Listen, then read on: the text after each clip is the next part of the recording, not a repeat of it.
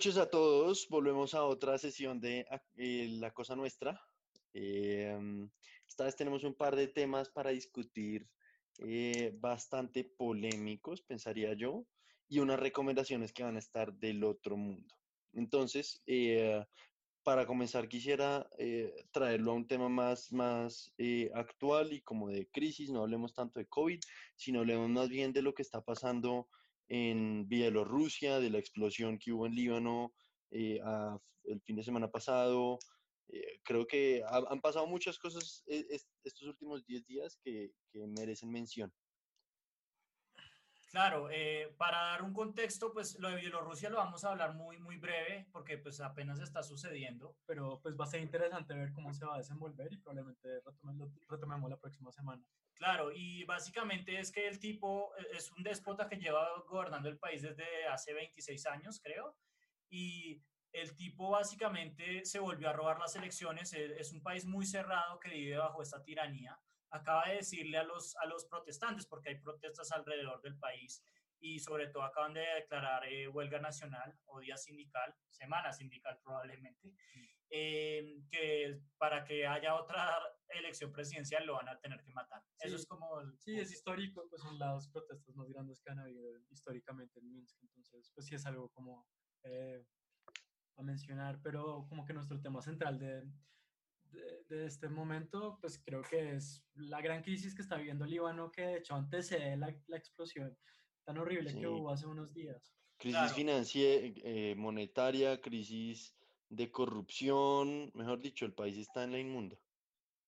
Claro, eh, solo para darle un, un, un, contexto, básicamente Líbano es el Argentina de hace 20 años. O sea, es la misma crisis, es un país que se empezó a financializar, básicamente dejó de producir cosas para financializarse y eso causó que entraran muchos flujos de capital y que como Venezuela en estos momentos y como Argentina hace 20 años, pues tenía una tasa de cambio fija, que eso es básicamente pedir que, se, que lo quiebre el país. Exactamente, pedir, pedir que las personas especulen y que alguien lo quiebre. Exactamente, y entonces lo que pasó básicamente fue que el país empezó a, a, endeudar, a pedir, eh, eso fue una pirámide, básicamente entraban fondos y entraban fondos igual que como Argentina hace 20 años, a una tasa de interés que era completamente absurda y la, la élite se empezó a volver muy rica hasta el punto de que pues el año pasado eh, esos flujos dejaron de, de, existir y el país eh, pues básicamente colapsó. Sí, pero, ahí hablando, ahí hablando de que, de, de que tener una tasa de cambio fija se, se, presta para fondos buitre, que es un poquito como el término eh, más coloquial que se le da a todo eso. El otro día estaba yo viendo una entrevista de, mm, de, de ¿cómo se llama? Echeverry, el exministro de Hacienda. De, sí, sí, Juan Carlos Echeverry. Juan Carlos, gracias. Eh, y el tipo decía, yo no entiendo acá por qué las bandas de, de la fluctuación de la, de la, tasa de cambio son tan amplias, deberían ser mucho más reducidas, más asemejándose a una tasa de cambio fija. Digamos, no, no esperaba que fuera, no sé, 3.200 exactos, pero dejar una fluctuación, pero mucho más reducida. Eh, decía que porque era bueno para incentivar eh, los planes financieros para importaciones y exportaciones, como que permitía un poco más de, de, planeación financiera, pero, pero mi punto es, este tipo decía en, en, en la charla, decía, eso solo tenemos que aprender los peruanos, que lo, están, que lo llevan haciendo 10 años y lo han logrado hacer muy bien sin tener esos, como esos, esos eh, fondos buitre eh, jugando contra el Banco Central. Es, es, otro punto, ¿no? Que es como Colombia lo llevaba más o menos y, y, creo que todavía alguna, de alguna manera lo tiene, que es, que es el punto de Nicolás, que es tener tasa de cambios fija sucia, ¿no? Dentro de un tipo de bandas que el, que el Banco Central entre a cambiar para, para no permitir que se devalúe o se revalúe demasiado. Pero este punto era que la tasa de cambio es totalmente fija y eh, se, se, llegaron a endeudar, o sea, la, la deuda del país llegó a 175% del PIB y básicamente pues cuando uno se fija la tasa de cambio completamente no puede pagar esa deuda porque pues es una deuda que tenían en dólares el, el gobierno del Líbano renunció y eh, en marzo de esta este semana no ah ok no. el, el, el, no pero eso era el anterior. Lo que pasa es que el, el causante de toda la crisis renunció hace un año porque eh, hay unas alianzas políticas, es un país que está dividido étnicamente mucho, pues por la guerra civil que tuvieron del 75 al 90, pero básicamente el tipo le tocó renunciar para poder decir que la culpa iba a ser de, de Hezbollah, porque el, el, grupo de Hezbollah o la coalición política de Hezbollah empezó a, empezó a gobernar en el país desde hace un año y pues obviamente pues gobernar es un, es un sinsentido porque pues ese país no puede proveerle a la gente de electricidad todos los días, no, no funciona por ejemplo la, la higiene, no, no hay recolección de, de basura y, y, en marzo de este año por fin decidieron quebrarse y lo importante es que además de, de declarar el default, eh, pues como se sobrefinancializaron, es un país que depende completamente de la comida y de la mayoría de las cosas del exterior. Y ahí es donde viene el problema con la bomba, porque el puerto principal de, de Beirut y de, Líbano es precisamente el puerto que acaba de estallar. Y ahí es donde se, se traían el 80% de la, de la comida que el Líbano exportaba, importaba. Perdón. Entonces, ahí es donde viene la crisis más, más humanitaria de un, de, un, de un, país que está totalmente quebrado, totalmente en crisis económica y que ahora ya no, ni siquiera puede traer las cosas. Y por eso es que la gente está saliendo a protestar a la calle. Sí, pues como que, y también como históricamente, pues Líbano ha sido un país muy difícil de gobernar, como muy convolucionado. Eh, como que yo, yo, yo empecé como a, a, conocer un poco de la historia de Líbano con, una película muy buena que se la recomiendo, que se llama Vals por Bashir, que es una película de caricaturas, pero se trata de, de la invasión eh, israelita al Líbano y muestra un poco pues lo que estaba pasando, como, como este político como un poco idealizado de, Bashir, pues lo, asesinaron y yo creo que fue, eso fue como el, comienzo como de una época muy convolucionada y muy incierta políticamente que desembocó en esto, ¿no? Como en, en este desastre en el que están ahora. Para nuestra eh, audiencia, yo, yo, yo les diría que en este caso particular yo haría caso a la recomendación, pero en general cuando Emiliano recomienda una película, tienden a hacer unas vainas de manga rarísimas que mejor no hacerle caso. Sí, en general la recomendación, de, incluso en la sección de recomendaciones, nosotros a nosotros nos toca filtrar mucho, ¿eh? entonces eh, espontánea toca decir que parece que es una buena recomendación. Lamentablemente, lamentablemente estoy censurado. Pero bueno, y, y pues para pasando como ya, ya hablamos un poco de Bielorrusia y, y de Líbano, pues toca también hablar un poco de lo que está pasando en el país. Eh, ayer fue trending topic en Twitter eh, el hashtag nos están masacrando y es precisamente porque han habido ciertas masacres en el país. Eh, acá eh, en la información que yo tengo, nueve, nueve jóvenes fueron masacrados en Samaniego, Nariño, cinco en Cali, dos entre Cauca y Nariño y dos indígenas masacrados en Corinto. Entonces, como que está resaltando lo que estamos diciendo de, de lo que estaba pasando detrás de Uribe. Yo creo que sí, la polarización se está mostrando mucho en estos momentos. Sí, y además como que se está cada vez más evidente lo débil que es el Estado colombiano y sobre todo qué tan pues, incompetente puede ser como haciendo lo básico que puede hacer un Estado colombiano que es proteger las vidas de sus ciudadanos. Ah, yo creo que es que, que es que también para el Estado, mejor dicho, usted, usted esperar que en el Congreso evite, ¿sabe? Como que es, es demasiado extenso eh, y el territorio colombiano es demasiado rural y demasiado como para poder llevar control de todo ese estilo de cosas. Pero, pero en parte, pues esa era como la, la, justificación del proceso de paz, de la desmovilización. O sea, todos siempre pensamos que, las, que todas estas masacres van a terminar y, y no, y no terminan. Es un país que, que, termina la historia repitiéndose continuamente. Sí, pues ahí, ahí sí, una de las definiciones del Estado es, es, es es, sí, como una zona en la cual un ente central controla la violencia y pues claramente el Estado colombiano no, no lo logra hacer. Sí, es, es, sumamente incompetente, lo cual de pronto nos podría llevar a, a nuestro idiota criollo o no? Sí, pues como que no, no, es una persona en particular, es, son muchas personas, ¿no? Son, son muchas personas las que componen el idiota de la semana eh, en este, pues, eh, en particularmente vamos a empezar por el idiota criollo, que es el sistema de justicia colombiano. Eh, a ver, no sé, Camilo, ¿será que puede o sea, guiarnos más al respecto? Sí, básicamente pues es como un, poco el colmo porque eh, de pronto la mayoría de la gente no sabe que Salvatore Mancuso salió de la cárcel en Estados Unidos en, en marzo, marzo 27 tengo yo acá en mis fuentes, y él, él quiere volver al país. Sí. Pero el, el, el, sistema de justicia no ha podido extraditarlo de vuelta y tengo entendido que lo acaban de mandar eh, a Italia. El, el Department of Homeland Security de Estados Unidos lo, lo mandó a Italia en abril 16. Sí. ¿Cómo, a pues, cumplir condena en Italia o qué?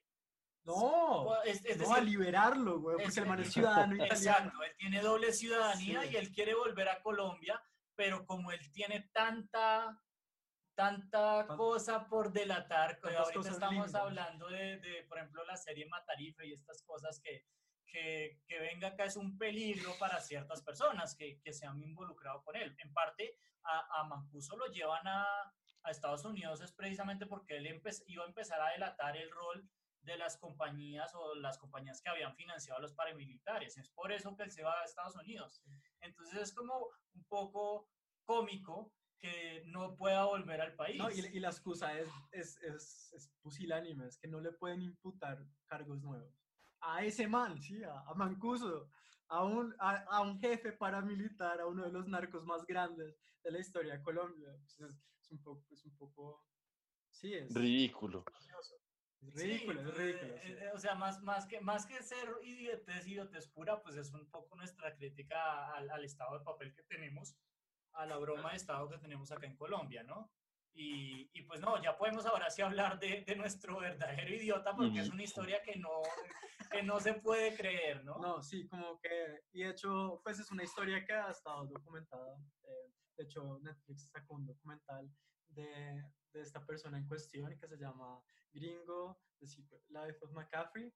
Entonces, ese es nuestro idiota de la semana. Sí, pero Nicolás, ¿qué fue lo que hizo este, este genio para ganarse el, el, premio? ¿Este tipo estaba en Dinamarca o era en Suecia? Ya, ya, ya me confundo. O sea, estaba en un país escandinavo, creo que era en Noruega. Estaba en un país que no tiene extradición gringa. Exacto. Porque lo están buscando por un asesinato, de hecho. Ah, ah esa sí no sabía. Sí, como que es que es de eso es el documental de Netflix, de cómo asesinó a un vecino gringo porque no me acuerdo, por, porque se estaba metiendo en sus asuntos oscuros de, de Bueno, bueno el, el, el, el, cuento es que este tipo, es que este tipo estaba por la calle, más o menos iba a entrar a un supermercado, eh, y en vez de estar usando tapabocas, como era el, man, el, digamos, el mandato ahorita para todos, eh, este hombre se le ocurrió usar una tanga de mujer. De tapabocas. El tipo en la foto los invitó a que la busque porque es que es muy graciosa. Sale con gafas de sol y, un, y una tanga. O sea, una pura tanga estilo Victoria's Secret, de estilo Leonisa, así como vaporosa, puesta en la cara. O sea, pero es que qué ingenioso, ¿no? Dicen, y, el... y, y, y creo que, ¿cuál fue la justificación que dio? Sí, Nicolás. No, el tipo, el tipo eh, digamos, cuando lo, lo fueron a entrevistar, pero usted, ¿por qué está usando eso? No, pues es que eh, mi, mi, mi, ¿qué? Mi, mm, o sea, es, es mi forma de, de, mantener mi seguridad y yo creo más en eso que en cualquier otro medio. Y acá abro comillas, dice, mi, el problema es con mi máscara de coronavirus. Yo insisto que es la, la, como la más segura disponible y me rehuso a usar cualquier otra máscara eh, como por, por, por mi seguridad, por, por mi salud. Me rehuso a usar cualquier otra cosa, entonces este man, oiga, no, yo simplemente sí o sí voy a usar mi una tanga de mujer comprada en Victoria's Secret o en Leonisa o en algo parecido y ya. Sí, claro. Y, y, como dicen Emiliano, la verdad es que el documental, pues yo no lo he visto, pero yo, eh, Emiliano me lo ha recomendado mucho y me, me, puse a ver un resumen, tiene que ser muy bueno porque, porque habla mucho de, de, la vida del tipo en Belice. O sea, el tipo vende las acciones de su compañía y después sale en un video a decir cómo se deben desinstalar McAfee Security Virus. Y básicamente el tipo ha tenido una vida pero completamente loca, ¿no? Sí, pues como que, no, no sé, no, sé si ustedes están familiarizados como The Heart of Darkness, esa, ese libro de, de cómo un, un, teniente loco se va al Congo, un teniente loco belga se va al Congo y recluta un, un grupo paramilitar que empieza a aterrorizar a las personas. En el Congo es exactamente esa historia, pero en Belice, ¿sí? Es... Porque el man tiene un grupo paramilitar, tiene un harén de mujeres, es algo completamente surreal y extraño. Ok, o sea, es básicamente Apocalypse Now. Es exactamente eso, Sí, pero este tipo, este tipo ciertamente se gana el idiota la semana por salir en público con una tanga. Creo que ese es como el punto. Y además que lo agarraron, o sea, muchas veces. y defenderla. En Twitter sale diciendo, no, es que eh, están eh, como atacando mi seguridad, quitándome mi tanga, es en lo que yo creo, mi libertad de expresión, Dios santísimo. Claro, pero no, esto no es Estados Unidos, es un país de verdad. Entonces ahora, hablando de Estados Unidos, oye, esta salió buena transición, ¿no? Sí, hablando de Estados Unidos, pues eh, esto ya es repetitivo, pero pues nuestro idiota de la semana, eh, pues como que él tiene un life achievement award. Él, no puede salir sin, sin ser mencionado en este podcast, es el Donald. Sí, claro. O sea, Trump, Trump esta vez se pasó, eh, o sea, eh, independientemente cada uno de nosotros tiene una. En cuestión de eh, una semana dijo tres cosas que hicieron que confirmáramos los tres, que, o sea, es que es el idiota. O sea, es que no queremos hablar de Trump, pero tenemos que hablar de Trump. Yo empiezo por la que yo quería poner, que era que el tipo salió en pleno en plena, en plena conferencia de prensa, creo que fue, o, en una entrevista, decir que el, la gripe española que ocurrió en 1918 fue la principal causante del fin de la Segunda Guerra Mundial, que terminó en el 45 y empezó en el 39.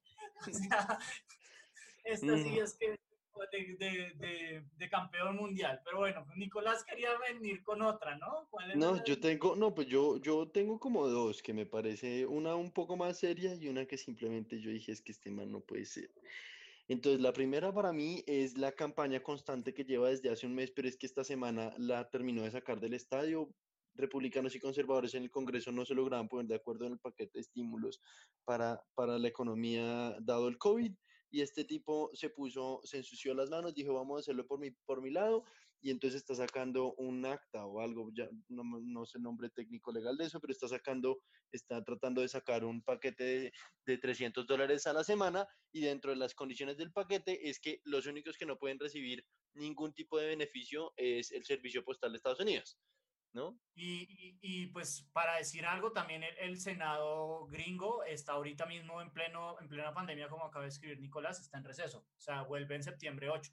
Exacto, entonces, entonces este tipo está, está eh, digamos, sacando el paquete de estímulos y, y, y, no quiere que el servicio postal, o sea, él tiene una guerra con el servicio postal que pues vienen elecciones, vienen elecciones ahorita en noviembre y como un poquito de contexto, el, el servicio postal se encarga de recoger votos remotos de una cantidad de norteamericanos, donde en últimas pues está, está afectando la democracia, ¿no? Y este tipo es, es contra el servicio postal que ha dicho incontables veces que el, el, el presupuesto les dura hasta septiembre, que, que, hasta septiembre, que lo lograron estirar que hasta octubre, pero que no les da para más y este tipo les está diciendo que no les va a dar un peso es em, básicamente el colapso de la civilización en Estados Unidos, porque el, uno piensa que eh, los servicios privados como UPS, como FedEx, como DHL llevan muchos paquetes, pero eso es mucha mentira. O sea, el, servicio postal lleva más o menos cerca más del 90% de la, de, de, lo, de la mensajería en Estados Unidos. Entonces, esto es... y no solo eso, y no solo eso, son los únicos que tienen la infraestructura para llegar a muchas, muchos, eh, digamos, fincas o haciendas en, en, zonas rurales que el que UPS y eso pues no es rentable mandar a un tipo en una moto hasta allá, ¿no? Y mucho menos a un camión. Claro. Pero esa no es em, la que usted quería resaltar. ¿Cuál era No, a mí eso me parece muy importante y me parece muy delicado, pero, pero no, a mí me parece la más importante eh, para mí esta semana fue que en, plena pandemia, en, en, pleno problema con el Congreso, en, digamos, en vacaciones, entre comillas, eh, y, todo lo que está pasando, este tipo se le ocurrió eh, llamar como la atención al ojo público a que la presión del agua no es suficientemente fuerte para lavarse su linda cabellera. Entonces está peleando que porque tienen que subir la presión del agua como en todo el país para poder eh, lavarse el pelo como, como debe ser, en teoría. Y, y- y digamos que Eh, la Agencia Nacional, no me acuerdo cómo se llama, pero la Agencia Nacional de Agua o el Acueducto Nacional o como sea que, que, que me echó la entidad que sea, salió a decir como es que está en las condiciones óptimas, si le subimos más el desperdicio de agua son tantos galones por día, o o sea, es una vaina salvaje. Ok. Sí, es- pero- es- eh, y pues en la cabellera de Trump es por de por sí un tema que podríamos dedicar un programa entero, ¿no? Porque eso Exacto. sí, se pre- todo el mundo piensa que el tipo, o sea, ha salido en, en los aviones presidenciales cuando hay mucho viento, se le, sa- se le sale la, la cosa que él une para, para, para que no se le vea la, cal- la parte calva de atrás y pues queda muy claro, mucha gente piensa que de hecho las, las pastas que él se echa para, para la cabellera, para el pelo, es, es, es en gran parte el, el problema que él tiene mental, que eso le, que eso le, le afecta, le afecta cognitivamente. Pero bueno, esos son, esos son rumores, deberíamos ya ponerlos en mesa a jugar, ¿no? Sí, más bien, más, eh, no, yo, no, yo pasaría primero a hablar de nuestras recomendaciones de la semana, porque, porque ya dimos una, una recomendación de Emiliano que es sospechosa, yo se las, eh, les recomiendo que sean cautelosos con esas recomendaciones. Más bien, eh, a manera de juego, eh, teníamos preparado hoy una sesión, eh, bueno, digamos, para jugar unos dos o tres, unos dos o tres casos de eh, un juego en internet. Les podemos poner el link en la descripción del video. Se llama Will You Press the Button? Eh, y es básicamente, les hacen una pregunta de algún beneficio para ustedes, pero eh, va a, a generar algún, pues va a tener como alguna condición o algún dolor.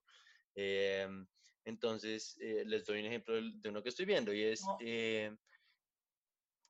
Pero pasemos, e- esta no está tan interesante, esta, No. esta estaba como de, de jugar en, de jugar en Steam, que pues yo por lo menos nunca he jugado con nadie sí, en Steam. obviamente, obviamente yo, yo lo hubiera presionado. Sí, pero no estaba tan Sí, controversial. sí, estaba- Entonces eh, podemos, le- podemos entrar al siguiente porque pues este sí no, no estuvo muy bien. Si necesitamos controversia. A ver, este, este ese. Este está está muy perfecto. Entonces, la pregunta es, eh, digamos, usted se, usted se convertiría en el tirano de un país y se, y se vuelve como en el superpoder, o sea, el, el- el dictador supremo.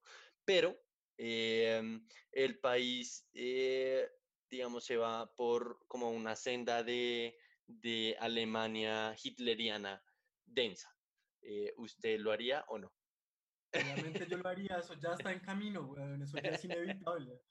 Es, es un muy buen punto. Yo, yo lo estoy dudando porque en, en parte, o sea, ¿cómo evaluamos a la, la Alemania de Hitler? Es, es como el punto, porque si, si cuenta como con el plan Marshall y como, como el, el, el Alemania actual, es bastante claro que el país mejoraría mucho, pero, pero pues sí. Pero no, acá, acá lo están diciendo como algo malo, o sea, estamos en, Sí. en Alemania Sí, como- como- 1942, o sea, como el típico fascismo que termina, todos los gobiernos fascistas siempre terminan en la destrucción de- del país. Pues exacto. yo no lo hundiría, yo no lo Yo hundiría. no sé, pues aquí ya habían habido hornos, hornos crematorios. yo no sé, güey, yo, yo creo que ya estamos en en buen camino. yo, yo, yo- yo diría que es inevitable y me volvería un tirano. Ok, ¿y usted, Nicolás? Yo creo que estoy de acuerdo. Esta vaina es inevitable y terminamos matando y dejando el país un poco más uniforme. Yo también estaría de acuerdo con que sí. Entonces, Ok, un- oprimamos el esto botón. me, da- me, cuesta problemas saber que hice un podcast con estos tipos, pero bueno, el 70% de la gente no lo hundió, ¿sí ven? el Pero 70% de la gente mayoría no lo vive hundió. en Estados Unidos. también. Sí. Bueno, también. juguemos, juguemos una o dos rondas más y pasamos a las recomendaciones. Em, yo, Win the Best. Eso Es no es que controversial. No, no, pase- pasemos. pasemos al siguiente. pa- pase otra. esto debería tener la opción de... Esta es solamente algún muy avaro. No lo presionaría. Digamos que no está. Está Esa está buena, sí, esa está buena. Bueno, entonces, léalo. Bueno, usted puede hablar a cualquier animal que usted quiera, pero... eh, Pero, pero no tiene el poder de habla. O sea, para hablar, para hablar con, Con los humanos. humanos uno tiene que escribir escritamente. O sea, escribiendo, escribiendo notas. Uy, yo lo haría con toda. no sé, yo no... no Yo no lo hundiría porque Yo eh, eh, en, en mi opinión, o sea, ¿qué, qué puede uno ganar hablando con un perro? No sé, no mucho. Sí, con, con- una... Con un gato, es como... No, O sea, con un gato no, esos esto hijos sería putas, esos eh, de hijos Rick putas se merecen estar en el infierno. Eh, ¿Alguno ha visto el capítulo de Rick, and, de Rick and Morty que las ardillas son las dueñas del mundo, weón, y como que son la CIA. Si bien, si bien porque nos toca filtrarle las recomendaciones. Eh, bueno, no, yo, yo, yo no- yo no lo presionaría. Yo no, yo tampoco, o sea, sería chévere, pero pues tampoco es que sea la gran cosa. Yo creo que la Oye. mayoría de la gente sí lo sí lo. Wow. 51% sí lo oprime, sí, sí cogería el poder de hablar con, con, con animales. Yo lo haría con toda, con tal de poder hablar con animales, sería lo máximo hablar con ballenas y saber qué hay de como bien al fondo del océano, no sé. Ush, yo lo oprimiría con toda. Bueno, juguemos una más y, y Nicolás- pasamos a recomendaciones. Nicolás quiere ser Aquaman. Exacto. Sí, no, no, a mí se me hace buena. ¿Sí? Ok. Sí, sí. Eh, entonces, usted tiene, you que, eh, que usted tiene el cuerpo ideal que siempre quiso, pero se va a morir 20 años más joven. No, las huevas, yo quiero ser abuelo, yo no lo primo ni por putas. Yo lo presiono con todas, yo no quiero ser abuelo, weón, yo no quiero tener más de esos. Oiga, ¿Qué- yo sueño, 20 yo sueño con llevar, 48? Ya, ya, sí, yo sueño con llevar a mis nietos a McDonald's y que mi hijo o hija, el que sea, me diga como papá, pero es que el pediatra dijo que no pueden comer helado porque no tienen edad y yo sacarle un dedo y decirles que el pediatra me lo pueden ir a meter. Bueno, que me pero importa Podemos hacer un de los sueños y esperanzas de Nicolás. Sí, puede ser, pero, pero yo tampoco lo hundiría. Se me hace ¿No? que 20 años es un poco muy grande. O sea, si me dicen 5, yo de pronto lo pienso, pero no. Sí, el pero vivir ideal 20 años vale- menos, no. vale 20 años. Exacto. 20 años, sí, weón. Digamos que usted, mi, mi la expectativa de vida de mi familia recientemente son como 90, eh, 100 años, weón. Entonces, Pues dos sí, tercios weón, de la gente, dos tercios de la 25 gente nos, nos votarían que sí. Eh, eh, que dos tercios de la gente tampoco lo haría, Claro, tampoco cogería el cuerpo ideal. Eh, Sí, no, mm, no. Bueno, en fin, no, Bueno. más bien pasemos, más bien pasemos a nuestras recomendaciones de, de la semana. Para el día de hoy queríamos recomendar canales de YouTube que, digamos, cualquier persona les puede, eh, digamos, puede recomendarles un, un- un documental en Netflix, una película o un documental en, en Cine Colombia. eh, pero generalmente la gente no habla de los canales de YouTube, ¿no? Habla de que vio un video de YouTube chistoso, pero no, no habla del canal como tal. Entonces queríamos hablar de canales de YouTube y acá siendo los tres eh, cinéfilos, eh, queríamos hablar de canales de YouTube que hablen de cine o de series o como, como de ese tema en general. Entonces, no Claro. sé si Camilo quiere empezar. Sí, yo, yo voy a empezar porque yo traje la más, la más estándar, la más arquetípica, que es eh, How It Should Have Ended. Básicamente es, un, es una serie animada que se burla un poco de los finales eh, y de las cosas que pasan en la película. Eh, la más famosa yo creo que es la del Señor de los Anillos, que en vez de, de gastarse semejante viaje llaman a las águilas y una vez botan el, el anillo en el volcán. Es muy famosa y, y lo más chévere de la serie es que recientemente me di cuenta que también tiene su canal en español, que creo que es como debería Sí. haber terminado. Entonces, eh, creo que sería muy interesante que la gente lo revise porque, eh, pues, la mayoría de los canales de cine, pues, son, son norteamericanos y, y, pues, son en inglés. Y este, estos tipos hicieron eh, el trabajo de... De, De traducirlo traducir para esto. audiencia latina, sí. y A es mí- muy bueno. A mí ese canal me gusta mucho y siento que tiene una cosa como súper, a mí algo que me gusta mucho ver ese canal y es que en últimas le hacen a uno caer en cuenta de, de falencias como en la historia de películas, de cosas que no tienen ni cinco sentido o de, de, de cómo el que escribió la película embutió temas a la carrera, claramente no pensó muy bien en lo que estaba haciendo. eh, y a veces uno sale de las películas y no cae en cuenta de ese estilo de, de errores que hacen que la película en últimas pueda perder algo de, de valor a mí. No sé. Sí, pero como- definitivamente el más chistoso es el del Señor de los Anillos, porque Sí, dos sí. segundos, ¿no? Es Sí. dos segundos como que muestran, muestran a Frodo y a este man como simplemente la, el águila gigante y ya. End. Sí, En vez, de, la- en vez tres películas en versión extendida de cuatro horas cada una, habría sido una película de 15 minutos, un cortometraje No, para y- YouTube. Y lo más chistoso es que se burlan de eso, que llegan y dicen, ¿pueden imaginarse qué, qué hubiera pasado si nos hubiéramos ido a pie? Como que es, sí, obviamente esto, esto tocaba hacerlo así. Entonces, eh, no, y hay muy buenas. eh, Yo me acabo de ver otra vez el de Avengers 4 El de eh, los de bueno, Avengers o sea, también son buenísimos, sí, estoy de acuerdo. y, y- y los de Batman y Superman también son muy chéveres, o sea, los de superhéroes son muy buenos porque digamos que ellos eh, tienen personajes recurrentes a Batman y a Superman. A mí ahí me gustan mucho los de. Star Wars de ellos. Tienen, tie- tienen muy buen contenido, genuinamente sí es una buena recomendación. Eh, sí. Emiliano, ¿quiere contarnos del suyo?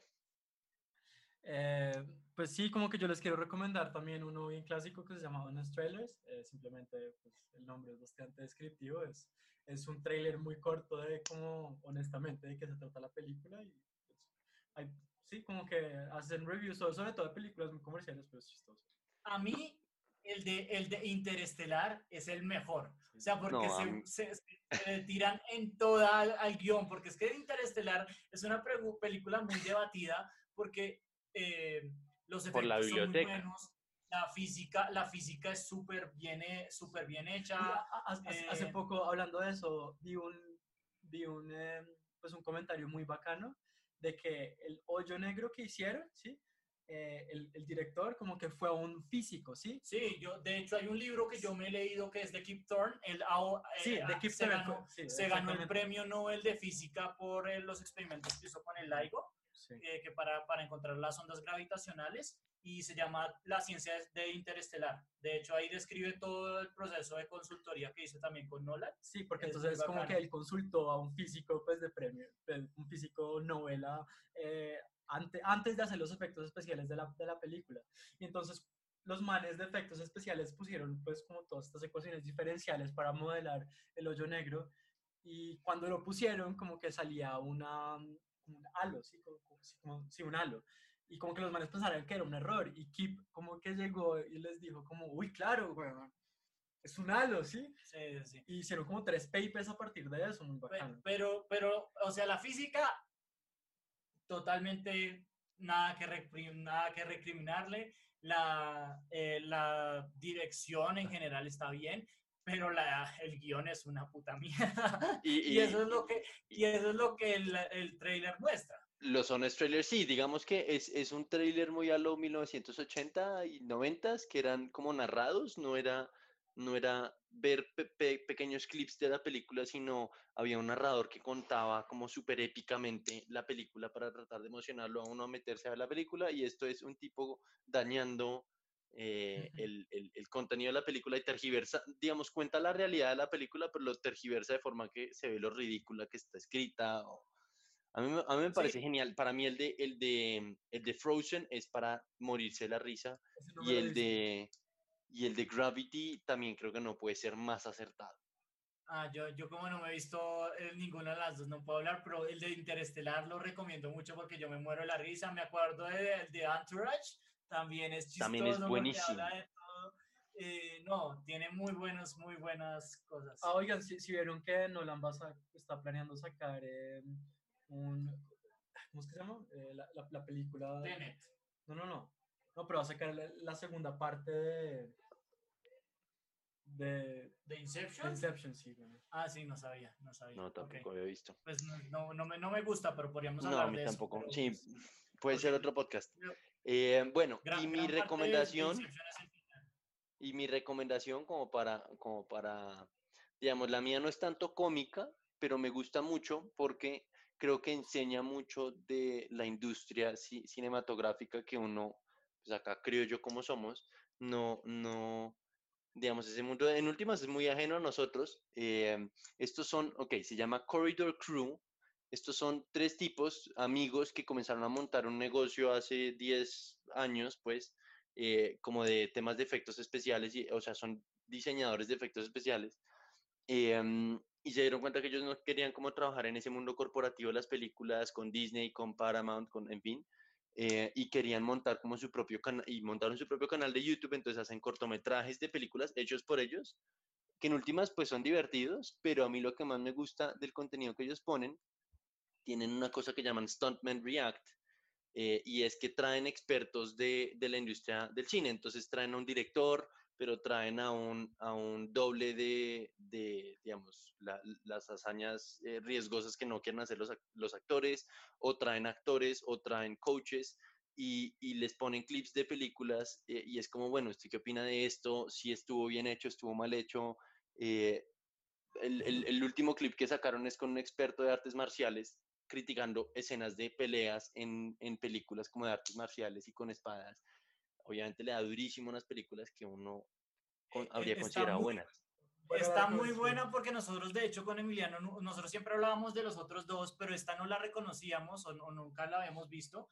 Y estamos viendo ahorita un video. ¿Cuál es el video que estamos viendo? Como de, de, un, de un actor, sí, de un, de un, de un, ¿cómo se llaman estos? Los, los dobles de acción. Sí, un doble de acción. Que está viendo, eh, está viendo precisamente las, las coreografías y estas cosas. Exacto. Entonces lo, lo critica y termina uno aprendiendo un poquito de lo que implica eh, digamos, ellos también enseñan cosas de efectos especiales y tienen, me acuerdo, hay un episodio en el que dicen, bueno, ¿cómo, cómo se vería una, una, eh, una lata de cerveza si fuera el tamaño de un rascacielos? Y entonces los tipos, como saben de efectos especiales, la hacen y, y, enseñan lo que implica el tema de la iluminación en la lata. Una cantidad de detalles de la industria cinematográfica que uno no, pues como que es completamente oblivio a eso y no tiene ni idea que, que, que tiene tanto detalle y tanta ciencia.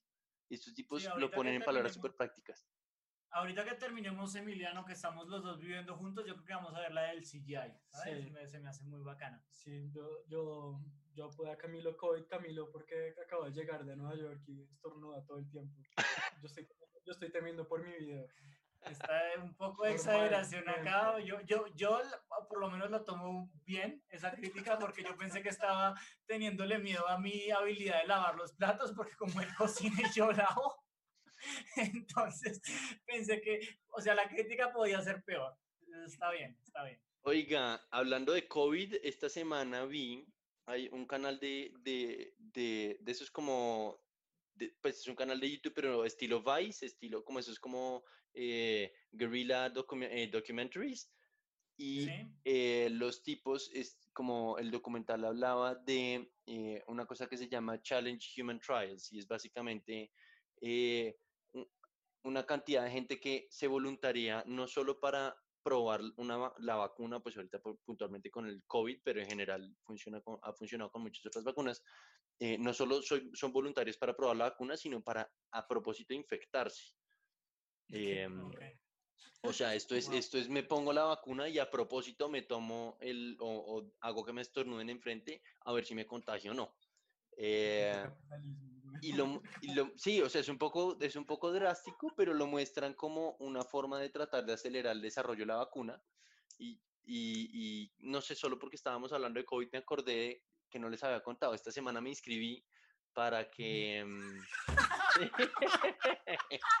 me inscribí, la idea es que la idea es que si algún laboratorio de vacunas se quiere, mm, pues digamos, necesita voluntarios que, estén dispuestos a ponerlo todo en la línea, me llaman y me mandan el frasquito y la vacuna y tal. Bueno, yo, yo, yo, creo, yo, creo, que esto es un buen para terminar el podcast. Muchas gracias por esa anécdota y por si acaso nosotros, Emiliano y yo, vamos a estar buscando un, segundo, un, tercer host. Por si acaso. yo, le mandaré un tweet a Zac Efron que es su, su fan más grande. sí. Sí. Pobre Zac, ¿no? Pobre Zac. Eh, bueno, así terminamos otra vez con Zac Efron. me sorprende que Nicolás nada que lo nada, que, lo, menciona, pero creo que creo que eso va a terminar pronto, ¿no? Yo creo que va a terminar muy pronto porque bueno, van a ver, van a ver el próximo podcast de qué se tratará. Sí, sí, es que eso, sí es que Nicolás sobrevive, ¿no? Sí.